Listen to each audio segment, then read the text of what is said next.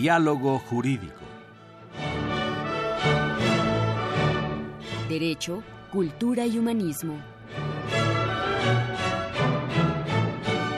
Programa a cargo del maestro Eduardo Luis Fejer.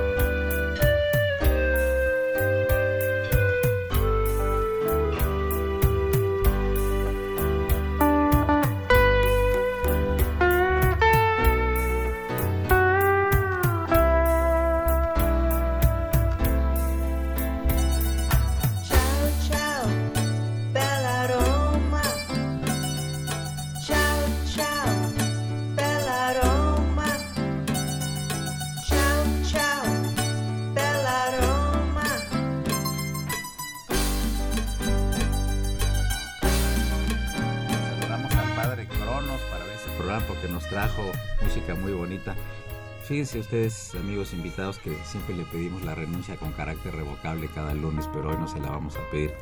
Hoy es irrevocable por haberse portado mal, pero no te has portado tan mal como se ha portado Bolívar Avilés Cepeda, que quedó estar hoy en la facultad ahí conmigo y no llegó nunca, pero eh, al programa sí llegó, ¿eh? así darle duro, duro.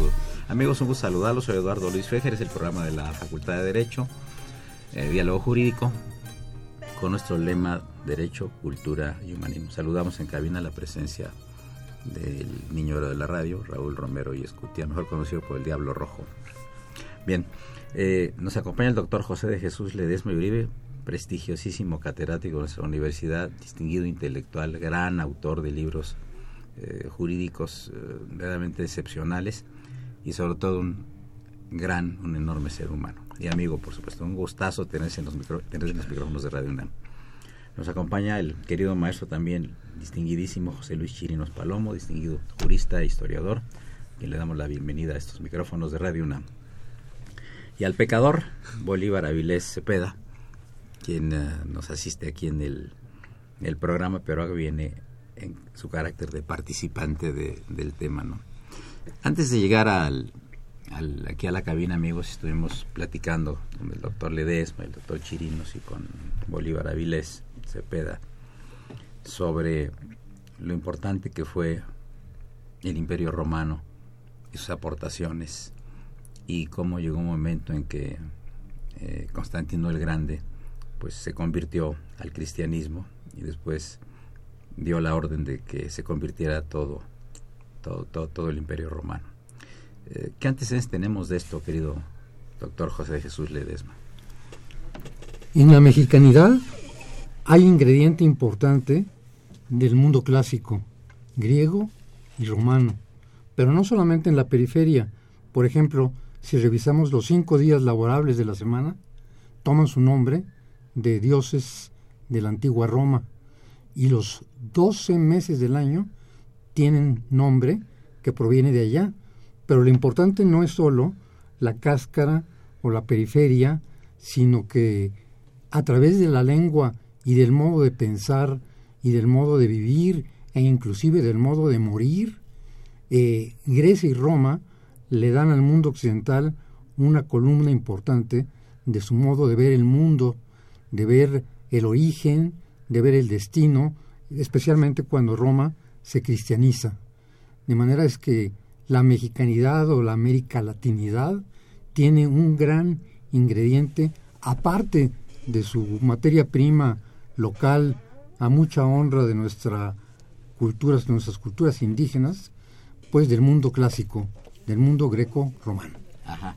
Y por ejemplo, si nos puede explicar lo de, de, los días de la semana y los meses, ah, porque llevan el nombre. Lunes dedicado a la luna. A la luna. Sí. Martes, el dios de ese nombre. El dios- dios de la guerra, ¿verdad? El dios de la guerra. Mercurio, mensajero de los dioses. Claro. Y luego Juno. Y luego Venus. Ya. Desde luego el Shabbat pues es hebreo y el domingo también es de origen romano de Dominus, el día del Señor. Los meses del año es enero, viene de Janua, Janua, puerta. Se nota más en portugués, Janeiro, y mucho en inglés, January. De modo que es el mes que abre el año. Y también hay el, este, eh, una deidad que es Jano, ¿verdad? Jano, que, ve hacia, que ve hacia adelante tiene- y hacia atrás. Eso ¿verdad? es, eso es. Por eso la, la puerta del, me- del año, el primer mes. Luego el mes de las fiebres, según las cosechas. El mes de Marte. Marzo. El mes de la diosa Aprilia, donde se abren las flores y comienzan los frutos. Luego el dios de la, el mes de la diosa Maya, que no tiene que ver nada con Quintana Roo ni con Cancún. Luego vendría el mes de Juno. Posteriormente ven- el- viene el séptimo mes, eh, que sería eh, julio, pero que fue intercalado con la revisión del calendario que hizo Julio César precisamente, y agosto lo completó su sobrino, primer emperador romano, Augusto. Por ese motivo, el séptimo mes, que es septiembre, se convierte en el noveno. Octavo mes, que es octubre, se convierte en el siguiente. Noviembre, que era el noveno, se convierte en el undécimo. Y diciembre, que, que culmina el año, es el mes décimo segundo o duodécimo. Quiere decir que los primeros están dedicados a una cosa y los segundos a otra cosa. Pues sí, Qué interesante. Pues sí. ¿no? Ahora lo importante no solamente es el nombre o los, eh, las formas de llamar, sino que la cultura romana es importante porque es universal y constituye una gran parte del corazón del mundo moral del occidente. Sí, amigos, teléfonos en cabina 55 36 89 89, repito, 55 36 89 89 y la sin costo 01800 50 52 688. Eh, José Luis Chirinos Palomo, tu interés por la historia del derecho mexicano y otras materias, ¿de dónde viene? Mm, Debo dar un amplio reconocimiento a mi maestro José de Jesús López Monroy, que en paz descanse. Fue el quien me inició en el amor y la pasión por la historia. Fundamentalmente fue el deseo de tratar de encontrar cuál es la verdad de nuestro proceso formativo como nación. Apartarnos de un criterio ya establecido para ver y encontrar el sine qua non de ella, ¿no? Eso sería la razón fundamental. Y después pues, el- la oportunidad que me dio la universidad de ingresar a esa cátedra, que hasta la fecha la hemos venido desempeñando con mucho cariño y gusto. Eh, Bolívar Avilés ¿se puede razonar la historia? Sí, claro, pues la historia es un proceso, a mi parecer, es un proceso racional que, como dice el doctor, el, digo, el licenciado José Luis Chirinos, pues nos lleva a un a, a tratar de encontrar la verdad en los acontecimientos históricos que, que han pasado. Ajá. Eh, yo les digo a mis alumnos en clase que el historiador es una especie de fotógrafo. Tiene que fotografiar todo lo que ha pasado históricamente.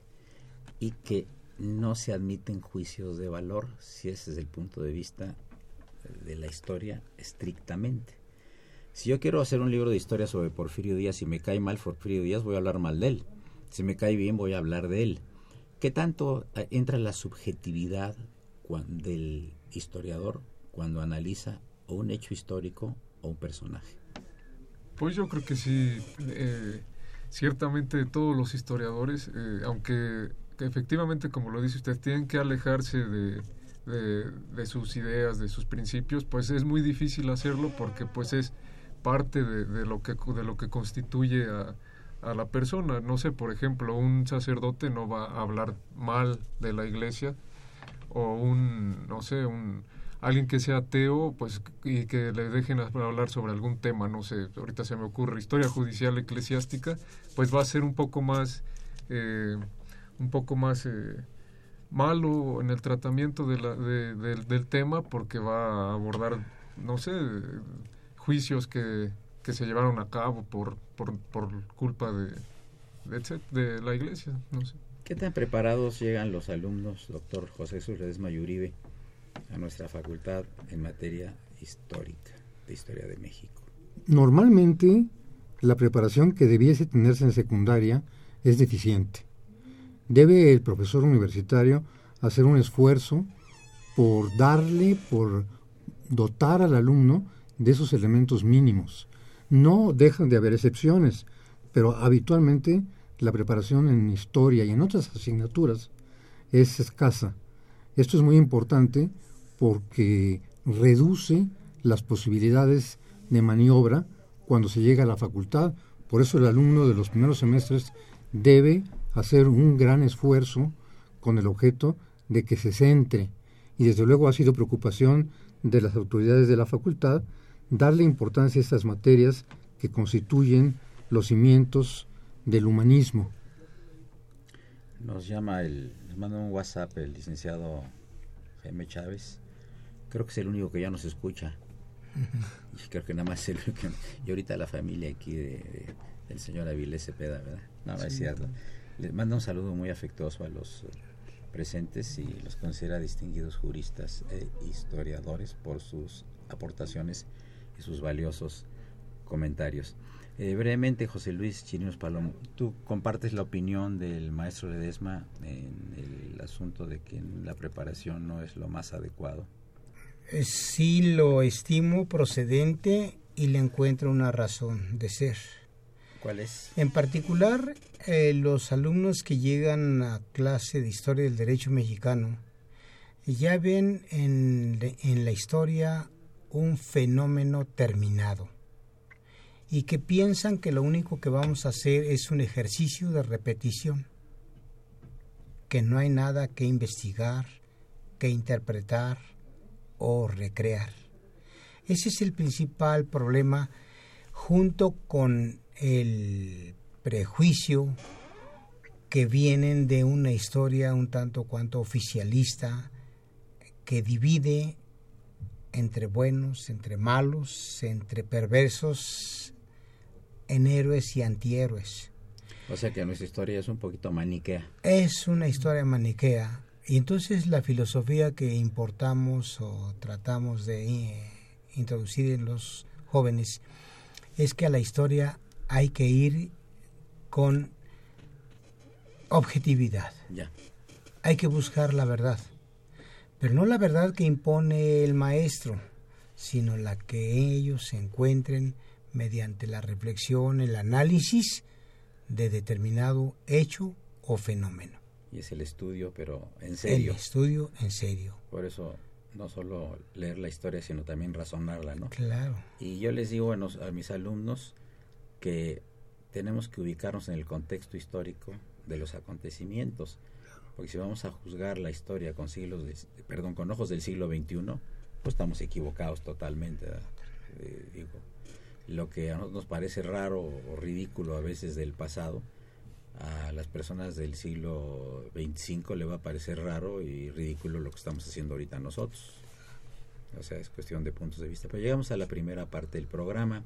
Amigos, les recuerdo que se encuentran de invitados los distinguidos juristas e historiadores, doctor José de Jesús Ledesma Uribe, Liceo José Luis Chinos Palomo y Bolívar Avilesa Piedad. Soy Eduardo Luis Fejer, continúen en el 860, esto es Radio Universidad.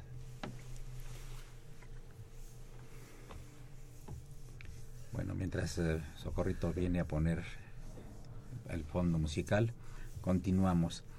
Eh, yo eh, recorté de una revista y se lo leo a mis alumnos de primer ingreso, la interpretación que hacen de la historia un grupo de muchachos de secundaria. Decían, por ejemplo, que Maximiliano de Habsburgo inventó las hamburguesas, que Francisco y Madero eran unos gemelos, que eh, don, don, Porfirio Díaz... Bueno, ya llegó Socorrito vamos al corte musical, Socorrito. Muchas gracias.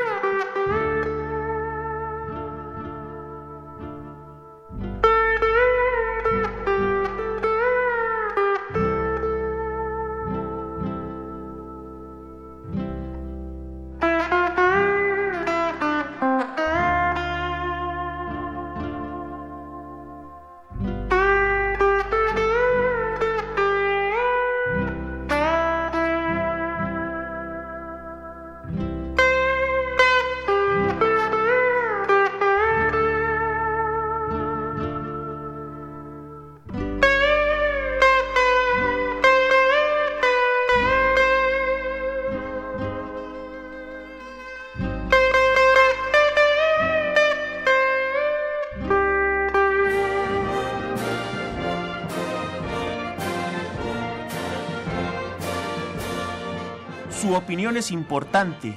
Comuníquese. Nuestro número 5536 8989. Del interior de la República 01800 5052 688.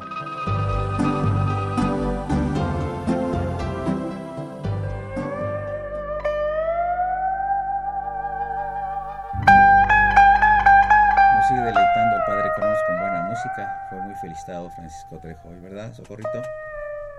Estamos hablando de que un presidente de la República, amigos de la Victoria, hace algunos años, eh, quitó de los libros de texto la figura de Agustín de Iturbide, que fue el consumador de la independencia, junto con Juan de O'Donoghue, que ya no vino en carácter de virrey, sino nada más de capitán general de, de la Nueva España. Y ha ocurrido también con otros personajes. Yo recuerdo que unas esculturas de Hernán Cortés también las derribaron eh, ahorita nos va a platicar algo de Iturbide aquí, el maestro Chirinos, pero también cuando fue los 500 años del descubrimiento de América, un grupo de indígenas llenó de lazos y de eh, sogas la escultura de Cristóbal Colón y la quisieron tirar ahí en el Paseo de la Reforma. ¿Cómo está lo de Iturbide? Mire, tengo un ejercicio profesional en el primer cuadro de la Ciudad de México, antes capital de la Nueva España y me extrañó que en un centro comercial llamado Pasaje Iturbide, que se ubica entre la calle de Bolívar y Gante, curiosamente hace unos seis o siete años vi aparecer por primera vez una estatua en honor de Agustín de Iturbide. Y me pareció extraño porque por todas partes de la República no encontramos una referencia de su presencia física la admiramos, la vimos y ahora cosa de unos tres años el pasaje se cerró. No existen aparentes causas para ello. Eh, no conozco exactamente la razón, pero hay un letrero que dice ahí por Gante, este inmueble ni se vende ni se renta. Sino todo lo contrario. Sino todo lo contrario, simplemente se cerró Maquiavélicamente no quisiera pensar que la razón haya sido la presencia de la estatua de Agustín de Iturbide, pero no deja de pensarse. Sí, por ejemplo, sí tenemos un concepto maniqueo de la, de la historia, ¿no, Jesús? Sí, desafortunadamente no se ha logrado consumar como debiese eh, toda la idea mestiza de que el mexicano es suma de lo indígena y lo europeo. Y entonces o nos cargamos de un lado o nos cargamos del otro. Y ya Vasconcelos nos dio la gran lección de nuestra raza cósmica, la raza que suma, la raza que combina, y por ella habla nuestro espíritu, porque la historia también es una ciencia que, como ustedes decían, busca la verdad a partir de un dato muy importante, el rigor en el estudio de las fuentes. Claro. Importantísimo. Importantísimo, porque eso es lo que le da seriedad científica a la disciplina. El rigor de las fuentes. Las fuentes son el gran faro que alumbra. Después, como lo decía usted, doctor, ya después podrán venir los juicios de valor, pero una vez que esté reconstruido el dato. Claro. Tenemos llamadas del auditorio, amigos. Este, nos habló la señorita Harriet, Harriet Jones, que le mandamos un saludo afectuoso nos manda saludos, saluda muy con mucho gusto al panel, como siempre le parece una emisión muy interesante, gracias.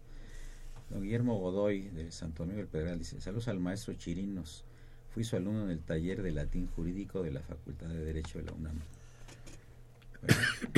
que la gratitud es la memoria del alma, ¿verdad? Tan bonito que es el latín, ¿verdad? Y tan necesario para los abogados, definitivamente, ¿no?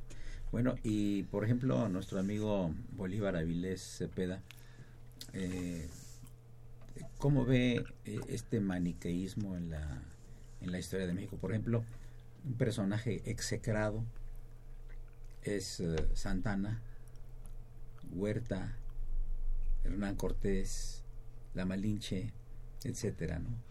Porfirio Díaz. Porfirio Díaz. Porfirio Díaz también, digo, sí, Sí. Y, y en algunos sectores Juárez. Juárez también. y, y así y si le seguimos así también. Otros, Lucas- será Lucas- Barranza, Lucas Alamán. Lucas Alamán, Sí, claro. Claro, sí, sí, sí, sí. Personaje también Y importantísimo, don Lucas Alamán. hay un, hay un pasaje en la historia donde se junta Lucas Alamán y Hernán Cortés. Porque justo... eh, Con tanta diferencia sí, de... de, de tiempo, pero Hernán, eh, Lucas Alamán cuando se va, ya está por decretarse la independencia de México y todo, por, eh, hay un, le- un levantamiento de, de- de grupos de, de aquí, de la ciudad, donde quieren hacer quemar el Hospital de Jesús que había inaugurado Hernán Cortés y, que, y quemar los restos de Hernán Cortés. Entonces, había un busto porque el, el virrey eh, Revillagigedo mandó hacer un busto de oro de Hernán Cortés en la iglesia, ya estaban los restos y casi era como, no sé, por exagerar un poco, como un santo ahí en la iglesia que tenía su espacio en el altar y su busto y todo.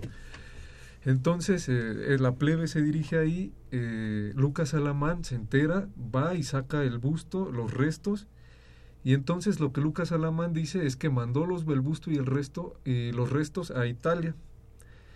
Pero, eh, y ya, eso, eso fue lo que quedó en el imaginario social de la gente. Pero lo que Lucas Alamán hizo fue que él eh, en su testamento deja por escrito en dónde estaban eh, ubicados los restos, o sea, dónde los había escondido los restos dentro de la misma iglesia. Y solo el busto de oro lo mandó a Italia. Pero pues ya toda la gente ya ahí se acabó. Y me parece, eh, ahí sí no tengo la fecha exacta, pero fue ya hasta el siglo XX cuando ya se dan cuenta de que los restos de Hernán Cortés estaban en, ahí en, en, en su, en su- Hospital de Jesús. en el Hospital de Jesús, en la iglesia que está Sí, sí, muy que hizo, que hizo el mismo Hernán Cortés. Y ya se sabe que ahí están, aunque ahorita entrar a la iglesia eh, ah, es muy difícil porque, Sí. porque tienen muchas medidas de seguridad Y para que- restricciones y y todo, ¿verdad? restricciones. Por lo mismo, porque pues han intentado quemar, bueno, se intentaron quemar también la, la Virgen de Guadalupe, que será con los restos de Hernán Cortés, que es un... Que, que bueno, a mi parecer Hernán Cortés pues también es el padre de, de, México. Eh, José Vasconcelos también lo dice, que, que es el creador de la nacionalidad, el creador del país. Y, y pues claro, tiene pasajes oscuros también en su vida y todo, pero me parece que también debería de, deberíamos de rescatarlo como como gente que nos gusta la historia. Yo llevé mucha amistad con Rosario Castellanos. Me decía ella que eh, el pueblo mexicano, contrario censo a otros pueblos, el pueblo mexicano tenía un concepto circular de la historia y que otros pueblos tenían un concepto lineal de la historia. Aquí siempre estamos regresando en nuestra historia y tenemos un referente del mundo prehispánico. En cambio, otros pueblos sí consideran la historia como importante, pero no la usan tan seguido como referente. ¿Cómo ves este punto de vista que me dio Rosario Castellanos, Jesús? Me parece interesante. Ocurre que nos falta educación histórica.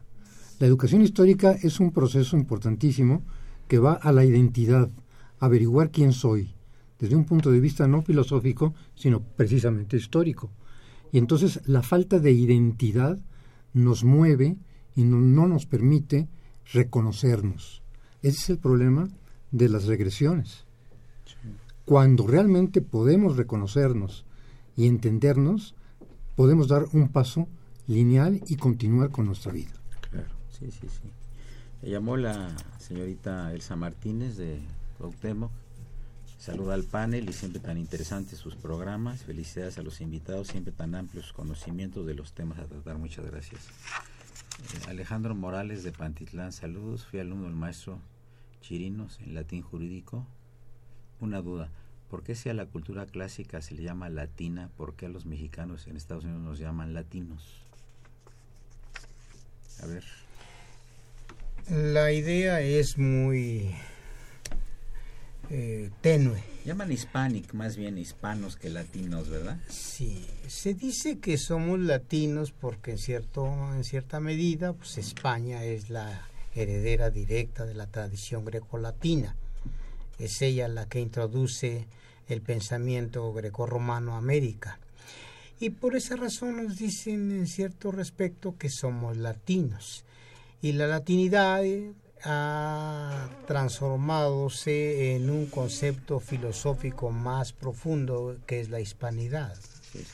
La hispanidad sería el referente que más nos acerca a una realidad. La hispanidad, la unión de lo indígena con lo greco-latino, que es la que nos da sentido de identidad y de pertenencia, no solo a México, sino a toda América Latina. Claro. Y quisiera agregar algo de lo que dijo este... En dos minutos porque el padre Cronos ya trae la guadaña en la mano. De Hernán Cortés. Sí. ¿Qué tal si lo dejamos para el próximo segmento? Amigos, eh, les recuerdo que se encuentran en cabina los doctores José de Jesús Ledesma y Uribe, el maestro licenciado y jurista también José Luis Chirinos y el joven abogado recién recibido y distinguido historiador también Bolívar Avilés Cepeda. Soy Eduardo Luis Fejer, es el 860, esto es Radio Universidad Nacional Autónoma de México.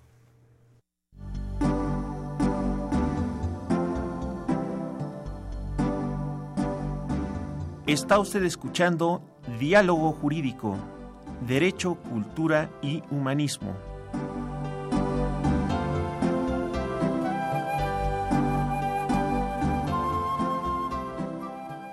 A través del 860 de AM.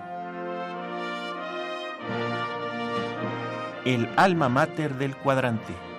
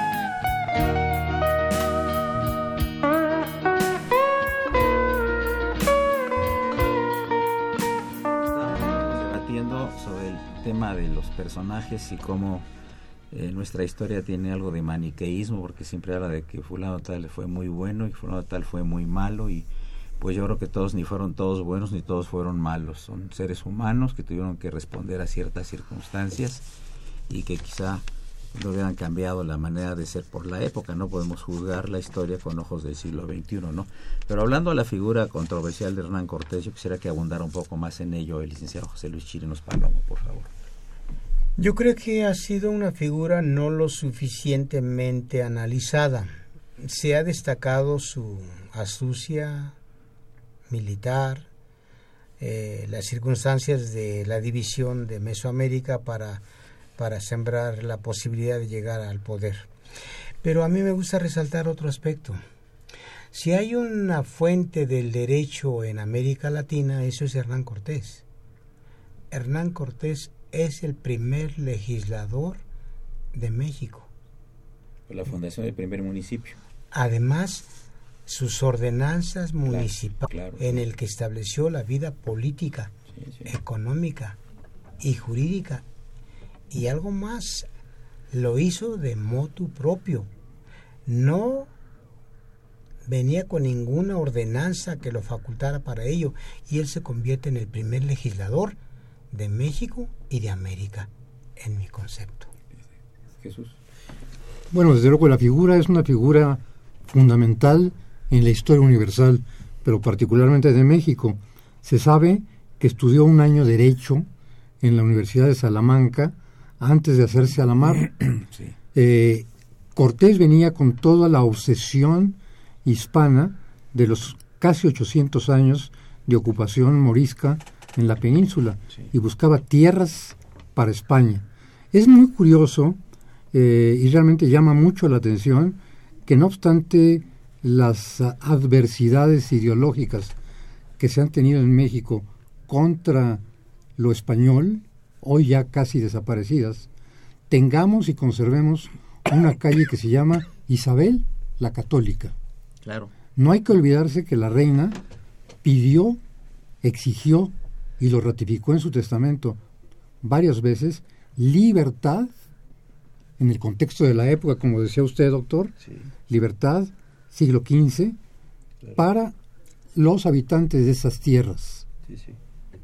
Entonces, en un estado laico como el nuestro, que tengamos la calle de Isabel la Católica es de grande elocuencia y no se puede separar grandemente de la figura enorme de Hernán Cortés, que tuvo un gran amor por México, quiso quedar sus restos aquí y además él definió que se construyera la Ciudad de México en las, en las alturas Sí, sí. del Valle de México. Eh, no hay que olvidar que la Catedral Metropolitana está construida en gran medida con piedras del Templo Mayor. Esto es el mestizaje como una concepción del mundo. Sí. Además, muy diferente la política eh, de mestizaje que ocurrió aquí en lo que ahora es México que lo que ocurrió en el vecino país del norte, que fue política de exterminio a los indios apaches y a los originarios, a los habitantes originarios de esas tierras, ¿no? Sí. Una, una pregunta eh, que hace Consuelo Navarro de Coyoacán al joven a Bolívar Avilés. ¿Qué opina joven Avilés de Hernán Cortés? Dice, ¿qué opinaría Hernán Cortés de las leyes actuales en nuestro país? A ver. Como Pues dicen, es- échate ese trompo a la uña. Sí, es, muy- es interesante.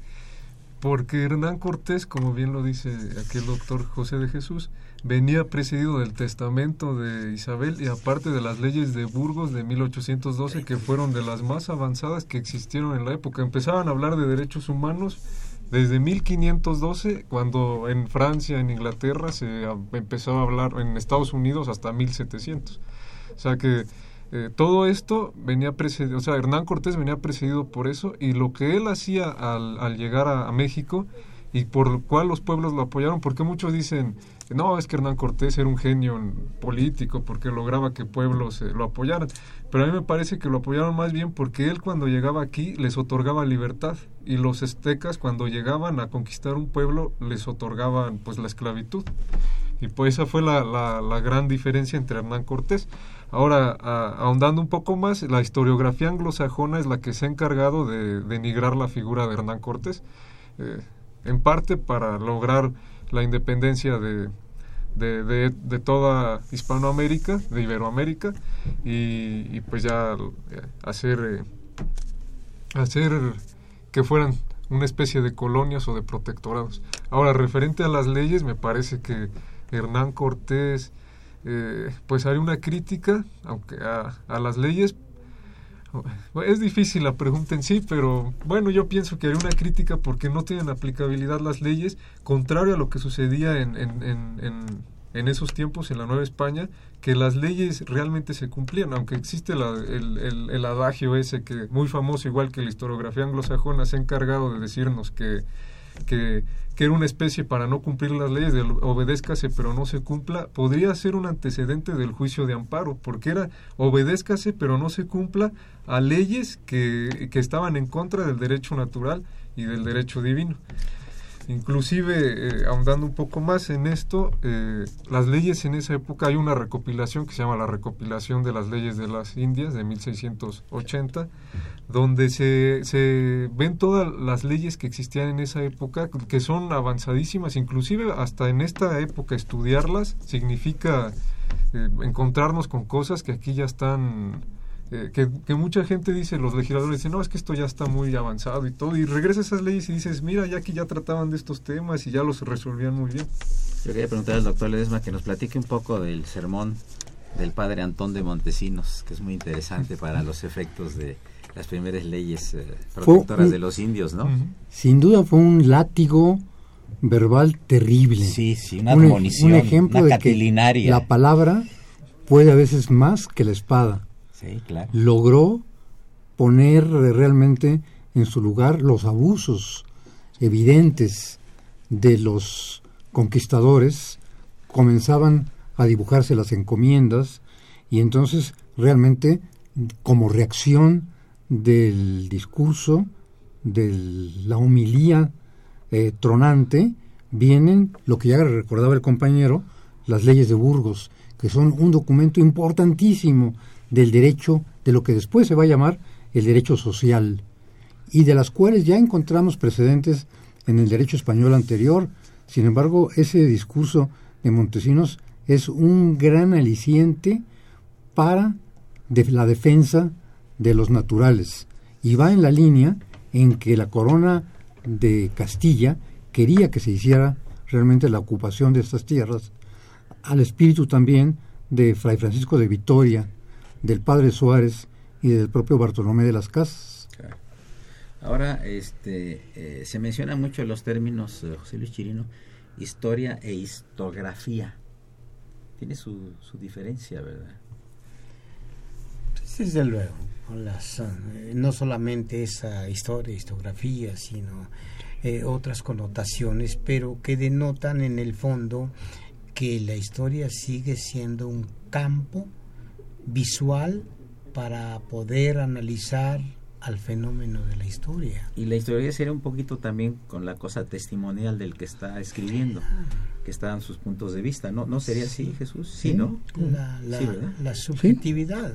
La historia es eh, la narración de lo pasado y la historiografía realmente es la historia de la historia. Descripción de la historia. O sea, es, un es una reflexión de, lo, de sí mismo. Sí, porque a veces los alumnos no tienen muy claro qué es historia y qué es historiografía. Y es un ejercicio científico. Sí, la historia es ciencia. El que la estudia, pues tiene que llegar a la misma conclusión. No es mi ciencia, es la ciencia. Es diferente, ¿no? Objetiva. Objetiva. Con pensamiento crítico. Y, y, tu opinión sobre el... Uh, el mundo de la Santa Inquisición que fue, o de la Inquisición española? Bueno, desde luego es un tema muy espinoso. Sin duda hubo grandes abusos, pero hay que juzgarlo, como decía usted, doctor, en su contexto. Claro. El contexto de descubrimiento, pero sobre todo el contexto de justificación. Se buscaba no solamente la parte religiosa, sino se buscaba de manera particular la defensa de la integridad del dominio español y en aras de esos deseos, no solamente en México, sino que eso nace en el sur de Francia, mucho antes, eh, se depuraba y se buscaba que no hubiera rupturas.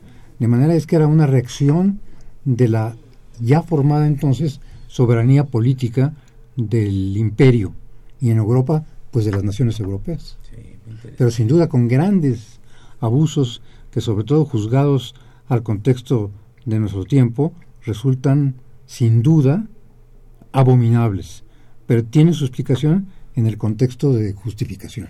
Sí, claro, sí, sí. En realidad eh, la Santa Inquisición, como era, que realmente no perseguía a las otras religiones, lo que perseguía es aquellos que se hubieran convertido que no lo hubieran hecho sinceramente. Y ahí, realmente era el quid, porque se aceptaban todo tipo de, religiones en general, ¿no? Era una, además empezó en Italia, ¿no? Parece que es el, es el, el origen remoto, ¿verdad? Sur de Francia e Italia. Sur de Francia e Italia, ¿no? Así es.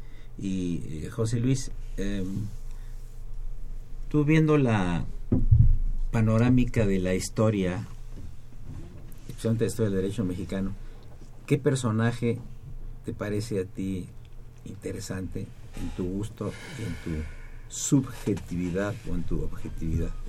¿A quién tomarías tú como este personaje del Estado de México? Me gusta a mí por esto. Yo sé que hubieron muchos, porque el Estado de México es de las más ricas del mundo. Sería uno. Alonso de la Veracruz. Fray Alonso de la Fray Veracruz. Alonso de la Veracruz. ¿Por qué? En primer lugar, porque él se llama con ese apelativo porque renuncia a, a su pertenencia española y da eh, sentido de pertenencia a llamarse de la Veracruz. Y en segundo lugar, porque fue uno de los gigantes de nuestra Real y Pontificia Universidad de la Nueva España, institución que ha perdurado con otro nombre hasta nuestras fechas. Eh, e introduce la enseñanza del derecho en ambas categorías, la laica y la canónica, y también introduce en ella al indígena que vaya haciendo y que vaya conociendo esta beta. Eh, recordemos la jurisdicción indiana, laica, canónica e indígena. El sistema indígena fue recuperado en este periodo gracias a, a, los frailes maestros de la época, pero especialmente en Alonso de la Veracruz. Así es que si hay un personaje eh, masculino sería Alonso de la Veracruz. A la Femenino Sí, sería Malinche. la Malinche, doña Marina.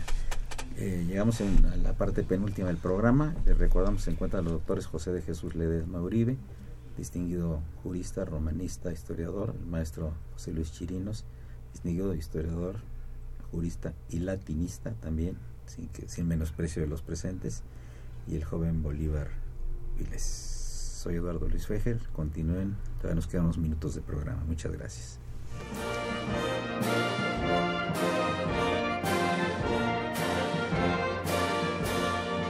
Su opinión es importante. Comuníquese. Nuestro número 5536 8989. Del interior de la República 01800 5052 688.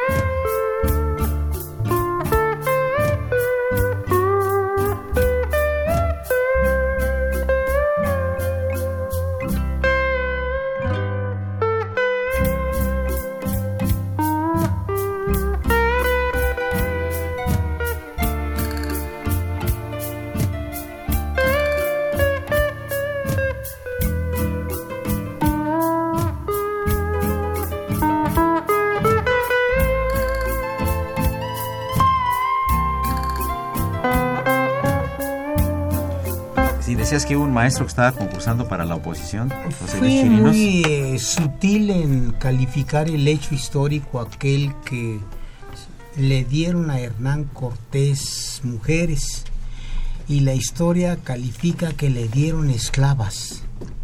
No fue tal en su teoría. Dice, no, le dieron esposas. Y tan es así que muchos de ellos las tomaron como tal y las llevaron a Europa después de haber integrado su familia mestiza y les dieron el tratamiento de tal. No fueron esclavas, fueron compañeras de vida y muchas de ellas se convirtieron en esposas de los conquistadores y crearon familias y de ahí viene la, la, este, la, la teoría de que no fueron esclavas. En primer lugar, porque no había la situación de esclavitud en, en, en Indias. ¿no? Había una esclavitud, pero de naturaleza económica, pero no de, tal- no, no de naturaleza personal. No era como los esclavos romanos que había que manumitirlos. Mani- Manumicio interamicos, manumicio in, in, in ecclesia. Por ahí va, ¿verdad? Sí, sí. La verdad es que sí me acuerdo de mis cursos que tuve con el maestro Margadante. De grata memoria. El doctor Manuel Carral felicita el programa, dice que es estupendo. Muchas gracias, este doctor Carral. Eh, la señorita Teresa Hernández de Coyoacán felicita, felicita al joven Bolívar. Mira, recibiste felicidades, qué bien. Jorge Flores felicita mucho al Francisco Trejo y da las gracias por darnos este programa y una cultura muy importante. Y una pregunta aquí para el joven Bolívar, de Esther Gómez, que dice, ¿a qué le atribuyen los panelistas que las leyes en México en ocasiones no se cumplan? Y saludos a los invitados, ¿en ocasiones no se cumplen? Está usted siendo un poco restrictiva, en muchas ocasiones no se cumplen, pero eso no nomás es un problema de México, distinguida Esther Gómez. A ver, ¿qué contestas? ¿Por qué no se cumplen? Pues porque no hay quien las haga cumplir. A mí me parece que es así. Las cosas porque igual haciendo una, una pequeña especie de, de vuelta al pasado nuevo hispano, eh, era una sociedad que, que se mantenía en paz y justicia, que era lo principal que decían eh, Suárez, como aquí ya dijeron, el padre Suárez, decía que lo fundamental de un rey era mantener en paz y justicia a sus súbditos, y que si no estaban autorizados ellos a quitarlo del trono y poner a alguien que sí garantizara eso, porque la soberanía residía en el pueblo, que se la daban al, al, al soberano. Oye, ¿y qué opinas de lo que ocurrió siglos después del llamado por los fisiócratas el régimen del buen déspota? Que decía Sí. que había que hacer la felicidad, el rey estaba obligado a hacer la felicidad de sus súbditos, aún en contra de la voluntad de estos. Sí. O sea, yo te voy a hacer feliz. Por eso muchas constituciones mexicanas y textos de la época siempre hablaban de la felicidad de los mexicanos. Y esto era una copia un poco de las ideas francesas. No, no, no sé qué opines tú, Jesús. Bueno, tiene gran fondo filosófico, desde luego. Si nos vamos a la antigüedad, ya los griegos hablaban de la eudaimonía como desideratum de la persona, la felicidad.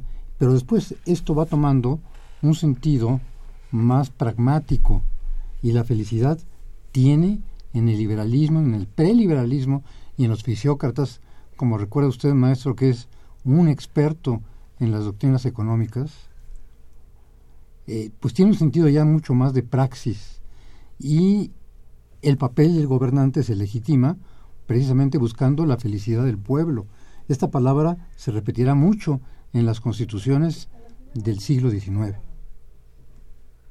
Qué interesante, ¿no? Interesante. Muy interesante.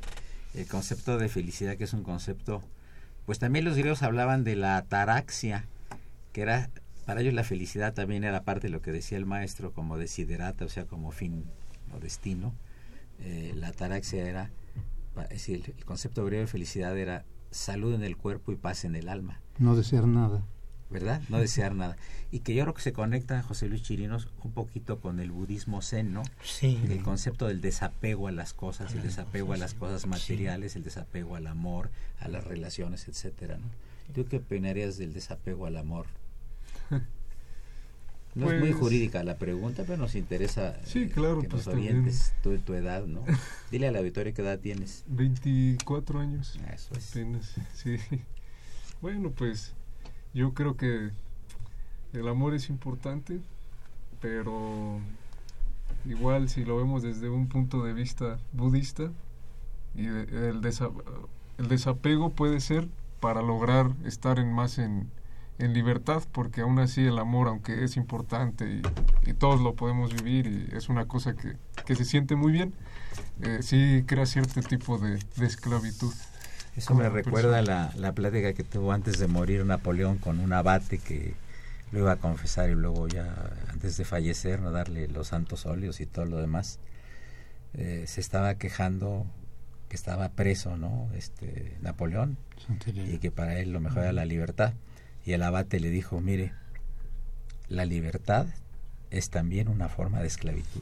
Claro. Sí. Te puedes esclavizar a la libertad. El miedo a la libertad. Claro. Ese es Eric Fromm, ¿no? Escape from freedom, miedo a la libertad, ¿no? Y es cierto, cuando llega un momento en que la libertad es tanta, que te esclavizas a la libertad, ¿no?